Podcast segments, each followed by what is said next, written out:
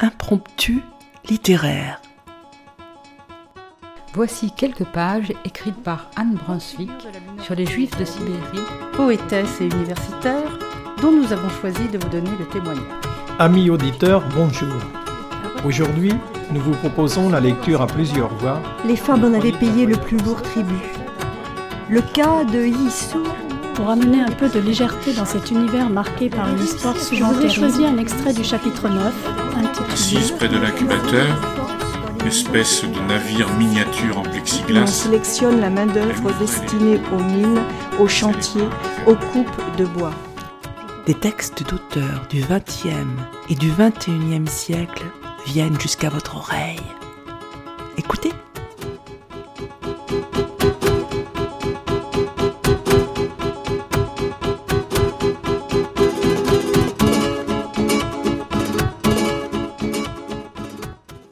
Aujourd'hui, nous allons vous présenter les témoignages recueillis par Svetlana Alexievitch et transcrits dans son livre La fin de l'homme rouge, paru en 2013. Svetlana Alexievitch est biélorusse. La Biélorussie est un pays peu étendu, voisin de la Pologne, de la Lituanie, de la Russie et de l'Ukraine, qui a appartenu à l'immense empire soviétique. Svetlana Alexievitch prix Nobel 2014, s'intéresse au devenir de la Russie après la disparition du régime communiste en 1990 et l'indépendance retrouvée des 15 pays autrefois sous tutelle soviétique, des républiques baltes au Tadjikistan. Ce qui l'intéresse, c'est, dit-elle, l'histoire du socialisme domestique, intérieur, la façon dont il vivait dans l'âme des gens. C'est toujours cela qui m'attire ce petit espace, l'être humain. Dans sa démarche, Svetlana Alexievitch va donc à la rencontre de ses compatriotes, les écoute, les enregistre et restitue dans ce livre magistral leurs paroles. 500 pages de témoignages sur la vie en Russie avant, pendant et depuis la perestroïka. Voici donc quelques extraits, quelques passages qui donnent la parole aux communistes, aux anticommunistes, à ceux qui voulaient la perestroïka, à ceux qui n'en voulaient pas ou qui n'en veulent plus, à ceux que l'on appelle désormais à Moscou les immigrés, ces peuples orientaux qui ont acquis leur indépendance au début des années 1990. Elle différencie son travail de celui de l'historien. L'histoire ne s'intéresse qu'aux faits. Les émotions, elles, restent toujours en marge. Ce n'est pas l'usage de les laisser entrer dans l'histoire. Moi, je regarde le monde avec les yeux d'une littéraire et non d'une historienne. Dans la préface, Svetlana Alexievitch tente une première explication du destin russe. Se perdre dans une existence privée, c'est une chose qui ne s'était jamais produite en Russie, et on ne trouve pas cela non plus dans la littérature russe une envie de vivre, tout simplement, sans idéal sublime. Au fond, nous sommes des guerriers. Soit nous étions en guerre, soit nous nous préparions à la faire. Nous n'avons jamais vécu autrement. La guerre, les violences, physiques et idéologiques depuis la Révolution d'octobre, et de nouveau lors du démembrement de l'URSS dans les années 1990, comme un fil rouge sang de cette histoire soviétique et post-soviétique. Mais peut-on circonscrire ce malheur aux Russes quand en filigrane se pose la question de la noirceur de l'homme? Et cette réponse de certains des acteurs de cette tragédie Un homme ne se connaît pas lui-même. S'il se connaissait, il serait épouvanté. Pour la note d'optimisme, cette phrase de Svetlana Alexievitch donnée dans un entretien. Le monde russe est bon. Son humanité, ainsi que tout ce que le monde a toujours vénéré jusqu'à présent, sa littérature, ses ballets, sa grande musique. Ce qui n'est pas aimé, c'est le monde de Beria, Staline et Poutine.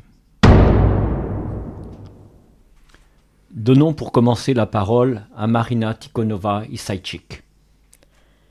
Dans le temps, À l'école, on nous apprenait que les dieux, c'était Lénine et Marx. Les églises, on les remplissait de blé. On mettait des betteraves dedans. Ça a été comme ça jusqu'à la guerre. Quand la guerre a éclaté, Staline a rouvert les églises pour qu'on récite des prières pour la victoire de l'armée russe. Quand il s'est adressé au peuple, il a dit Frères et sœurs, mes amis. Avant ça, on était quoi?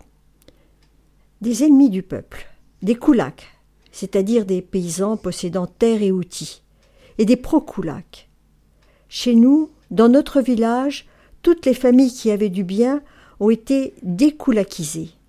Tu avais deux chevaux et deux vaches, t'étais un koulak. On les a expédiés en Sibérie, et on les a abandonnés là-bas, dans la forêt, dans la taïga, sans rien. Les femmes étranglaient leurs enfants pour qu'ils ne souffrent pas. Ah ça, du malheur et des larmes, on en a vu, plus qu'il n'y a d'eau sur la terre.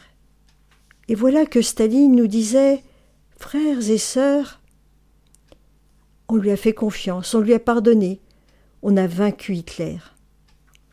Mais maintenant, je suis qui, moi? On est qui, nous?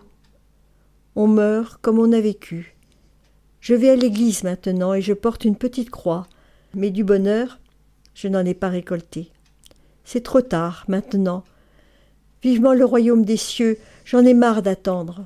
Écoutons maintenant le témoignage de Maria Wojtyczonok, écrivaine, 57 ans, qui évoque son enfance et la déportation de sa famille, c'est-à-dire la transplantation autoritaire de population. Je suis une Osaniska, une colon. Je suis née dans une famille d'un officier polonais déporté. En 1939, selon une clause secrète du pacte Molotov-Ribbentrop, la Biélorussie occidentale a été rattachée à l'URSS et des milliers de ces colons ont été déportés en Sibérie avec leurs familles en tant qu'élément politiquement dangereux, comme le spécifie une note de Beria à Staline. Mais ça, c'est l'histoire avec un grand H. Moi, j'ai la mienne, avec un petit H. Je ne connais pas la date, ni même l'année de ma naissance. Dans ma vie, tout est approximatif. Je n'ai retrouvé aucun document. J'existe sans exister. Je ne me souviens de rien, et je me souviens de tout. Je pense que ma mère était enceinte de moi quand elle est partie. Pourquoi?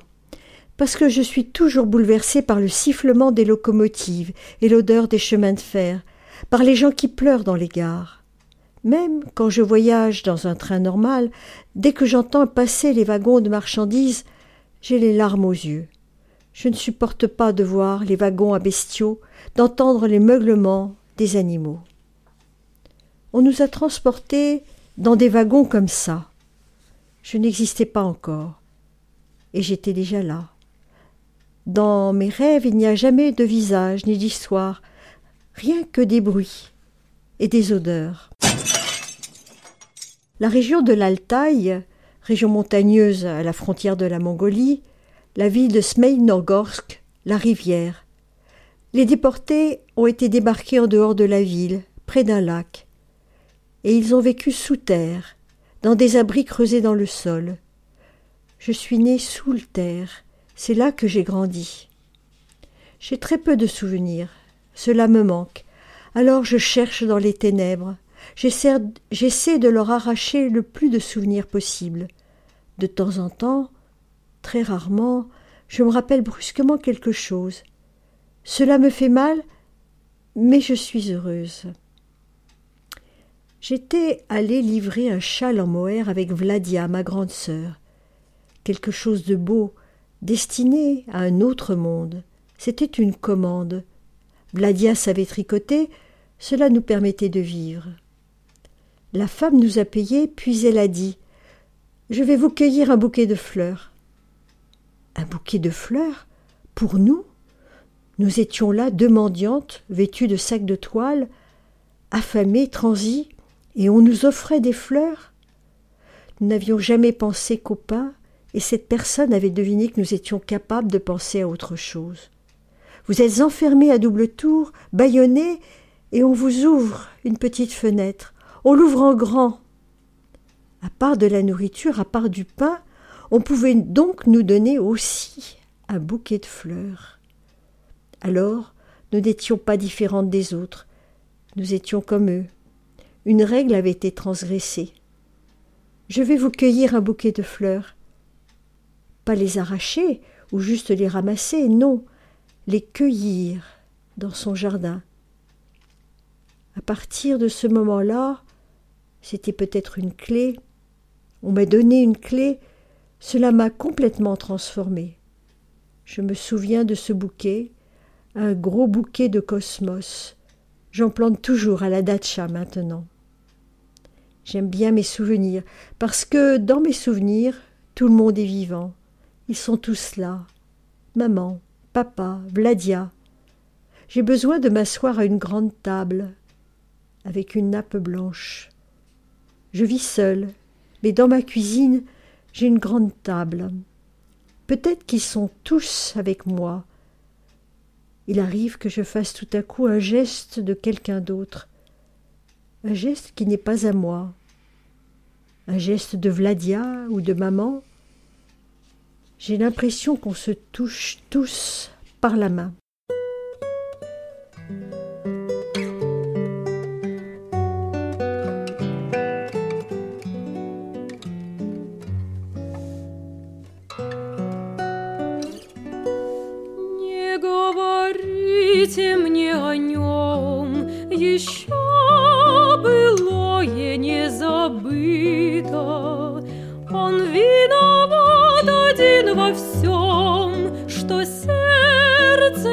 бледное разбито.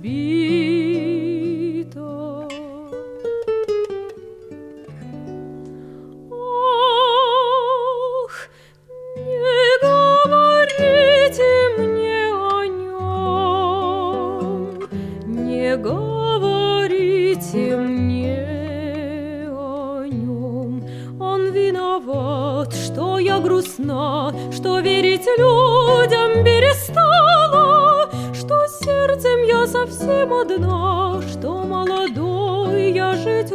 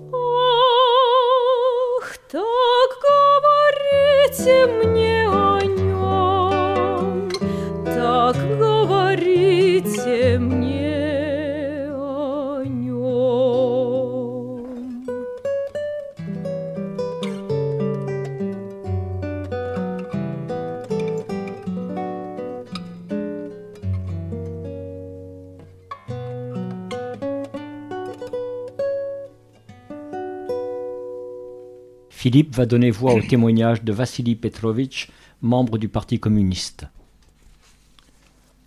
Nous avions un grand empire qui allait d'un océan à l'autre, du cercle polaire jusqu'au tropique. Où est-il passé? Il a été vaincu sans bombe, sans Hiroshima. Il a été vaincu par Sa Majesté le saucisson. C'est la bonne bouffe qui a gagné, et les Mercedes. L'homme n'a pas besoin d'autre chose. Il ne faut rien lui proposer de plus. Ce n'est pas la peine. Juste du pain et des jeux. C'est ça, la plus grande découverte du XXe siècle. La réponse à tous les grands humanistes et aux rêveurs du Kremlin. Mais nous, ma génération. Nous avions des projets grandioses. Nous rêvions de révolution mondiale. Sur une montagne de bourgeois, nous ferons un grand feu de joie. Nous allions construire un monde nouveau. Nous allions rendre tout le monde heureux. Nous avions l'impression que c'était possible. J'y croyais sincèrement, tout à fait sincèrement. On mourait pour cet avenir, on tuait pour lui. Il a fait couler beaucoup de sang, le nôtre et celui des autres. Va et meurs sans reproche, notre mort n'est pas vaine, notre cause en vaut la peine, ce qui est bâti sur du sang est solide comme la roche. Je m'en souviens, je n'ai pas oublié. On apprenait ces poèmes au cours d'instruction politique. La mort et les assassinats, vous trouvez que c'est la même chose? Vous avez vécu au milieu d'assassinats, non? Ce genre de questions, ça vous expédiait tout droit dans un camp. Entre le Grand Nord et le poteau d'exécution, on n'avait pas beaucoup de choix. De mon temps, on ne se posait pas des questions pareilles. Pour nous, elles n'existaient pas. Nous, on se représentait une vie plus juste, sans pauvres ni riches. On mourait pour la Révolution en idéaliste. On était désintéressés. Je ne suis pas un historien, ni même un littéraire. Il est vrai qu'à une époque j'ai été directeur d'un théâtre municipal. J'étais dévoué au parti. J'ai peu de souvenirs de ma vie. Je ne me souviens que de mon travail. Nous avions un retard de cinquante ou cent ans sur les pays développés. Le plan de Staline, c'était de les rattraper en quinze ou vingt ans. Nous, on y croyait, on allait les rattraper. J'ai eu deux décorations et trois infarctus. J'ai été directeur d'une usine de pneus, puis d'un trust de fabrication, et de là on m'a transféré dans un combinat de viande. Je gérais les archives du parti. Après mon troisième infarctus, on m'a donné un théâtre. Notre époque, mon époque, c'était une grande époque. Personne ne vivait pour soi. Ma patrie, c'est Octobre, Lénine, le socialisme. J'aimais la révolution. Le parti, c'est ce que j'ai de plus cher au monde. J'y suis depuis soixante-dix ans. Ma carte, c'est ma Bible. On voulait bâtir le royaume de Dieu sur terre. C'est un beau rêve, mais il est irréalisable. L'homme n'est pas encore prêt. Il n'est pas parfait. On n'en a pas fini avec le communisme. Ne comptez pas là-dessus. Et le monde n'en a pas fini. L'homme rêvera toujours à la ville du soleil. Il avait déjà soif de justice quand il s'habillait encore en peau de bête et vivait dans les cavernes. Quel beau rêve Quelle foi Une Mercedes, ce n'est pas un rêve. Chers auditeurs, nous sommes en train de vous présenter les témoignages recueillis par Svetlana Alexievitch, prix Nobel de littérature, sur l'ère post-soviétique. Écoutons maintenant une voix très différente, celle d'un homme d'affaires de Moscou. Moi, je suis un homme d'affaires. Ces salauds de communistes et de KGBistes. Je hais les communistes.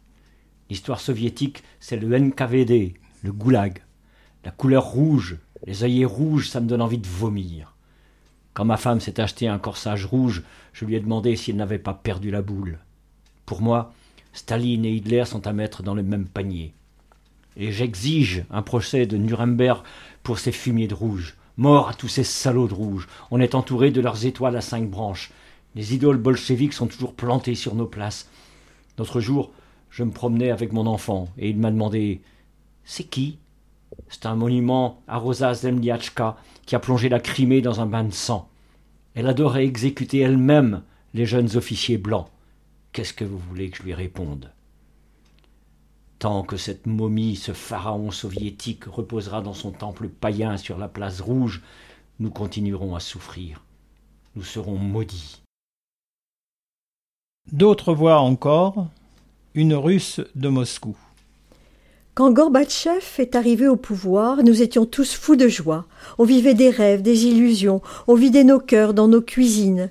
On voulait une nouvelle Russie. Elle n'existait pas et elle n'existe toujours pas. Au bout de vingt ans, on a enfin compris d'où elle aurait pu sortir, cette Russie. Gorbatchev, il ne buvait pas, alors qu'Eltsine, il lui fallait son verre de vodka et son concombre salé dès le matin. Ça, c'est ce qu'on appelle vivre à la russe. D'un ouvrier russe Je suis ouvrier dans le bâtiment. Jusqu'au mois d'août 1991, on a vécu dans un pays. Et depuis, on vit dans un autre pays. Jusqu'à ce mois d'août, mon pays s'appelait l'URSS. Qui je suis? Je suis l'un de ces imbéciles qui ont pris la défense d'Elstein. Je me trouvais devant la Maison Blanche et j'étais prêt à me jeter sous un char. Les gens étaient descendus dans la rue comme portés par une vague, par un grand élan. Mais c'était pour la liberté qu'ils étaient prêts à mourir, pas pour le capitalisme. Je n'ai pas besoin de ce capitalisme dans lequel on nous a entraînés, qu'on nous a refilés. J'estime que j'ai été floué. Je n'ai pas fait la révolution pour le fric de qui que ce soit. La Russie, on s'est essuyé les pieds dessus. N'importe qui peut lui taper sur la gueule. On en a fait un dépotoir dans lequel l'Occident se débarrasse de ses vieux vêtements et de ses médicaments périmés, de la camelote. Un réservoir de matières premières, un robinet à gaz. Le pouvoir soviétique, ce n'était pas idéal, mais c'était mieux que ce qu'on a maintenant. Plus digne. En gros, le socialisme, moi, ça m'allait très bien. Il n'y avait pas de gens excessivement riches ni de pauvres, pas de sans-abri ni d'enfants dans les rues. Les vieux pouvaient vivre avec leur retraite. Ils ne me ramassaient pas les bouteilles vides et des restes de nourriture dans les poubelles. Ils ne restaient pas plantés là à tendre la main en vous regardant dans les yeux le nombre de gens qui sont morts de la perestroïka. On ne les a pas encore comptés. Notre vie d'avant a été complètement rasée, il n'en reste pas pierre sur pierre. Bientôt, je n'aurai plus aucun sujet de conversation avec mon fils. Il me dit en rentrant de l'école Papa, Pavlik Mozorov était un beau salaud et Marat Kazei un taré. Et toi, tu m'avais appris que. Je lui avais appris ce qu'on nous avait appris je l'avais élevé correctement, cette horrible éducation soviétique. C'est cette horrible éducation soviétique qui m'a appris à ne pas penser seulement à moi-même, mais aussi aux autres, aux plus faibles, à ceux qui ont eu une vie difficile. Et mon fils me dit Arrête de nous gaver avec tes idéaux moralisateurs et ta bouillie humaniste, papa. Où lui apprend-on cela? On était terriblement naïfs. Je ne sais pas pourquoi les choses ont tourné comme ça, je n'en sais rien. Cela n'a pas donné ce qu'on voulait. La perestroïka. Il y avait quelque chose de grandiose là-dedans. Au bout d'un an, notre bureau d'études a fermé et on s'est retrouvés à la rue, ma femme et moi. Comment on a fait pour vivre? On a vendu tous nos objets de valeur, du cristal, de l'or soviétique, et ce qu'on avait de plus précieux, nos livres. On mangeait uniquement de la purée de pommes de terre pendant des semaines. Je me suis lancé dans le commerce. Je vendais des mégots sur le marché, des bocaux de trois litres remplis de mégots. Mes beaux-parents, des professeurs, les ramassaient dans la rue, et moi je les vendais. Et il y avait des gens pour les acheter, pour les fumer. Moi-même j'en fumais. Ma femme faisait des ménages dans les bureaux. À une époque, nous avons vendu des raviolis pour un tadjik. Nous avons payé très cher notre naïveté, tous autant que nous sommes. À présent, ma femme et moi, on élève des poulets. Elle n'arrête pas de pleurer. Ah, si on pouvait revenir en arrière. Et ne me jetez pas la pierre, cela n'a rien à voir avec la nostalgie pour le saucisson à deux roubles vingt.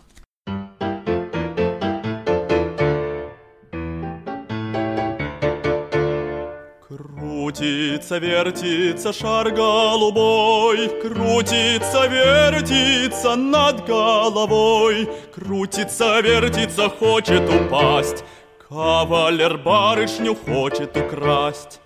Где-то улица, где-то дом, Где-то барышня, что я влюблен.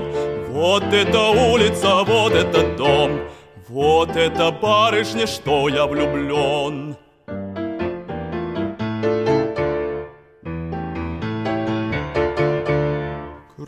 Крутится, вертится шар голубой, Крутится, вертится над головой, Крутится, вертится, хочет упасть. Кавалер барышню хочет украсть.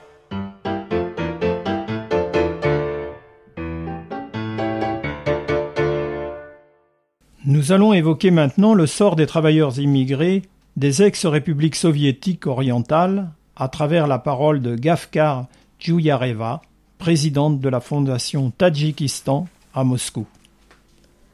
Trois personnes avaient disparu dans les environs de Moscou, deux frères et une sœur. La famille, venue du Tadjikistan, s'est adressée à nous pour qu'on les aide. Nous avons téléphoné à la fabrique de pain dans laquelle ils travaillaient. La première fois, on nous a répondu On ne connaît pas ces gens. La seconde fois, c'est le patron lui-même qui a décroché. Oui, il y avait bien des Tadjiks qui travaillaient pour moi. Je leur ai réglé trois mois de salaire et ils sont partis le jour même. Je ne peux pas savoir où. Alors nous nous sommes adressés à la police.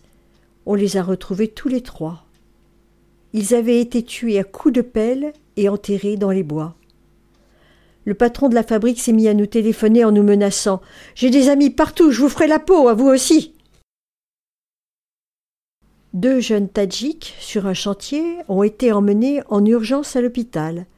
Ils ont passé toute la nuit dans la salle d'attente glacée. Personne ne s'est occupé d'eux. Les médecins ne cachaient pas leurs sentiments.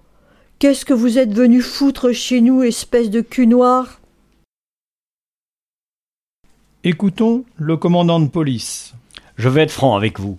Nous faisons exprès de créer des conditions épouvantables pour que vous partiez le plus vite possible. Il y a deux millions de travailleurs immigrés à Moscou. La ville ne peut pas absorber une telle quantité de gens qui lui tombent brusquement dessus. Vous êtes trop nombreux. Ce sont mes frères et mes sœurs.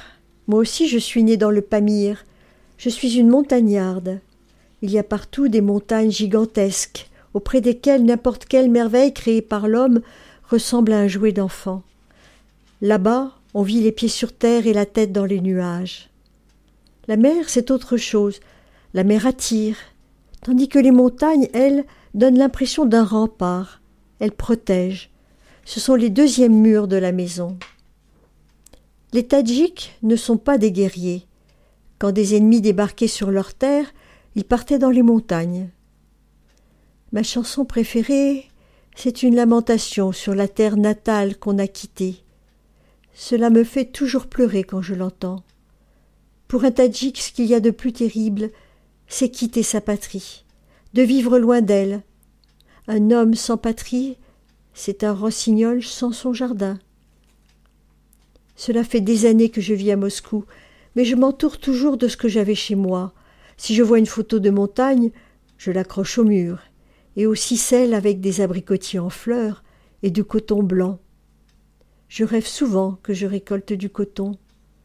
J'ouvre une capsule, une capsule au bord coupant, et à l'intérieur il y a une boule de coton blanc qui ne pèse presque rien. Il faut la sortir sans s'égratigner. La deuxième partie de mon âme, c'est une isba, un poil russe, des pirochkés. C'est de notre vie que je vous parle, et de mes frères. Pour vous, ils se ressemblent tous, bruns, crasseux, hostiles. Ils viennent d'un monde incompréhensible. C'est un malheur étranger que Dieu a déposé sur le pas de votre porte. Mais eux, ils n'ont pas l'impression d'être venus chez des étrangers, parce que leurs parents sont nés en URSS et que Moscou était la capitale de tout le monde. À l'école, tous les petits garçons rêvent d'aller travailler en Russie. Ils empruntent à tout le village pour payer le billet. Quand les douaniers russes à la frontière leur demandent chez qui ils vont, ils répondent Chez Nina. Pour eux, toutes les femmes russes s'appellent Nina. Écoutons ces voix croisées que nous pouvons entendre dans les appartements moscovites. Ils nous envahissent. C'est ça l'âme russe. On est trop bon. Le peuple russe n'est pas bon du tout. C'est une profonde erreur. De la compassion et du sentimentalisme, oui, mais aucune bonté. Quand on a égorgé un chien errant et qu'on a montré ça sur une vidéo, tout Internet s'est soulevé. Les gens étaient prêts à organiser un lynchage. Mais quand 17 travailleurs immigrés ont brûlé vifs sur un marché parce que leur patron les avait enfermés pour la nuit dans un wagon métallique avec des marchandises, les défenseurs des droits de l'homme ont été les seuls à réagir. Le sentiment général, c'était plutôt Ils sont morts, bon, et alors Il y en a d'autres qui vont arriver. Ils n'ont pas de visage, pas de langue, ce sont des étrangers. Jusqu'à la chute de l'URSS, nous formions une seule famille. C'est ce qu'on nous avait appris au cours d'instruction politique. À l'époque, ils étaient des hôtes de la capitale. Maintenant, ce sont des métèques et des culs noirs. Mon grand-père m'a raconté qu'il s'était battu avec des Ouzbeks à la bataille de Stalingrad. Il croyait qu'ils étaient frères pour l'éternité. Là, vous m'étonnez. Ce sont eux qui se sont séparés de nous. Ils ont voulu prendre leur liberté. Vous avez oublié? Vous vous souvenez comment ils égorgeaient les Russes dans les années 90 Ils pillaient, ils violaient, ils nous chassaient de partout, ils frappaient à la porte au beau milieu de la nuit, ils faisaient irruption avec un couteau ou un pistolet mitrailleur. Foutez le camp de chez nous, sale russe On avait cinq minutes pour faire ses bagages. Et on vous emmenait gratis jusqu'à la gare la plus proche. Les gens quittaient leur appartement en pantoufles. Ça s'est quand même passé comme ça. La voix d'une femme du Tadjikistan. En 1992, au lieu de la liberté que nous attendions tous, c'est la guerre civile qui a commencé. Les Russes, foutez le camp du Tadjikistan, rentrez chez vous à Moscou. Ce n'était plus le Doutchambé, Doutchambé est la capitale du Tadjikistan, que j'aimais tant. Des foules d'hommes armés de barres de fer et de pierres se promenaient dans les rues de la ville. Des gens tout à fait calmes et paisibles s'étaient transformés en assassins. La veille encore, ils n'étaient pas comme ça. Ils prenaient tranquillement le thé dans les salons de thé. Et maintenant, ils éventraient des femmes avec des barres de fer. Ils pillaient les magasins, les kiosques. Une foule, ça a quelque chose de démoniaque. Ça me fait peur quand j'y pense. La révolte populaire à laquelle j'ai assisté m'a terrorisée pour le restant de ma vie. La liberté, je sais ce que cela donne entre des mains inexpérimentées. Les bavardages se terminent toujours dans le sang. La guerre, c'est un loup qui peut très bien entrer chez vous.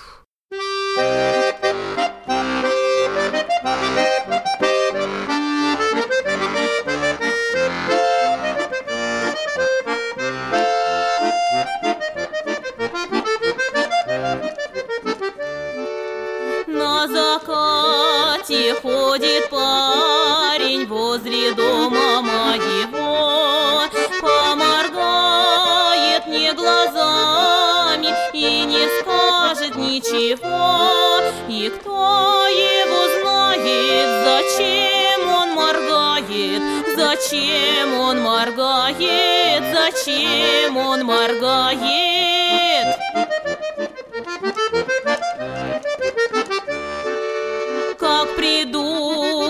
На гулянье, он танцует и поет. Попросимся у калитки, отвернется и вздохнет. И кто его знает, чего он вздыхает, чего он вздыхает, чего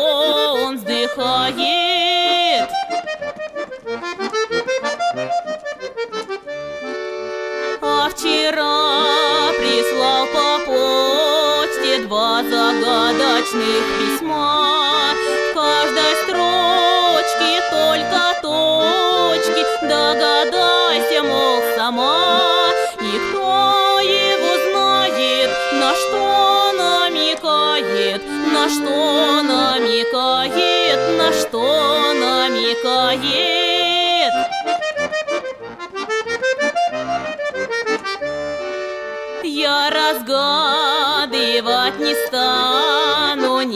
Надейся и не жди. Только сердце почему-то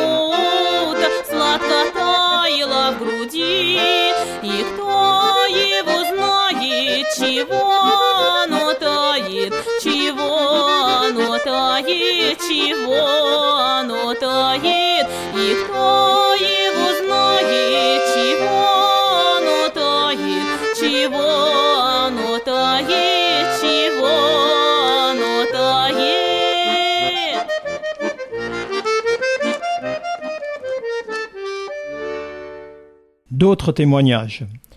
Dans le train, pendant deux semaines, j'ai regardé par la fenêtre. La terre russe n'a pas de fin, pas de limite. Notre mer Russie est trop immense et trop fertile pour qu'on y puisse y mettre de l'ordre. Le peuple russe, il est du bois dont on fait aussi bien les matraques que les icônes. Nous parlons toujours de la souffrance. C'est notre voie à nous, vers la connaissance. Les gens ont recommencé à croire en Dieu, puisqu'il n'y avait pas d'autre espoir. Ce qu'il nous faut, c'est un père, un tsar. Qu'on appelle ça un secrétaire général, un président, peu importe. Pour nous, c'est un tsar. Aujourd'hui encore, ça me fait plaisir d'écrire URSS. Les gens les plus redoutables, ce sont les idéalistes. Le communisme, l'idée est bonne, mais ça ne marche pas. La perestroïka, on voulait un socialisme plus doux, plus humain. On a eu le capitalisme sauvage. Dire qu'ils ont flanqué un pays pareil dans le trou des cabinets. On veut me persuader que la vie, c'est des pyramides financières et des lettres de change, que la liberté, c'est l'argent, et que l'argent, c'est la liberté. Le capitalisme ne va pas s'implanter chez nous. L'esprit du capitalisme nous est foncièrement étranger. Le russe n'est pas rationnel ni mercantile. Il peut vous donner sa dernière chemise, mais parfois il vous vole. Il est spontané. C'est un contemplatif plutôt qu'un actif. Il est capable de se contenter de peu. Amasser, ce n'est pas son idéal, ça l'ennuie. Il a un sens très aigu de la justice. Le capitalisme russe, c'est du cannibalisme. 500 grammes de saucisson, c'est déjà la moitié de ma retraite. C'est plus une vie qu'on a, juste des jours qu'on scoltine. Un mois plus tôt, tout le monde était soviétique. Maintenant, on était abkhaz ou géorgien ou russe. Vous êtes au courant qu'à part nous, il y a aussi la Russie? Eh bien, elle, elle ne souhaite aucune révolution, qu'elle soit orange, de neige ou des roses. Assez de révolutions comme ça. Laissez le pays tranquille à la fin. Il n'y a pas longtemps, à Moscou, j'ai entendu quelqu'un dire dans une soirée J'aime Douchambé. Quelle ville intéressante c'était. J'en ai la nostalgie. Si vous saviez comme je lui ai été reconnaissante à russe. Il n'y a que l'amour qui peut nous sauver.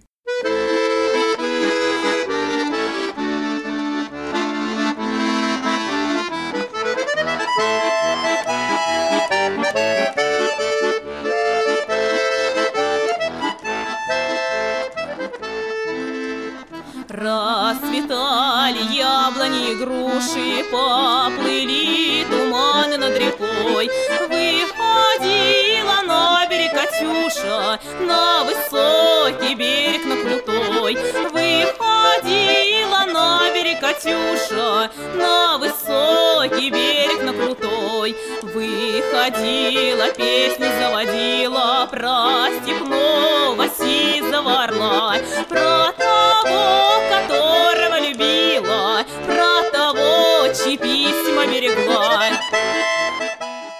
Nous espérons que ces quelques extraits du livre L'homme rouge de Svetana Alexievitch vous permettra de mieux comprendre la Russie d'aujourd'hui. Cette émission a été préparée par Christine, Philippe et Paul, à la technique Yvan que nous remercions bien vivement. Au revoir chers auditeurs et à bientôt. От Катюши передай привет Пусть он вспомнит девушку простую Пусть услышит, как она поет Пусть он землю бережет родную А любовь Катюша сбережет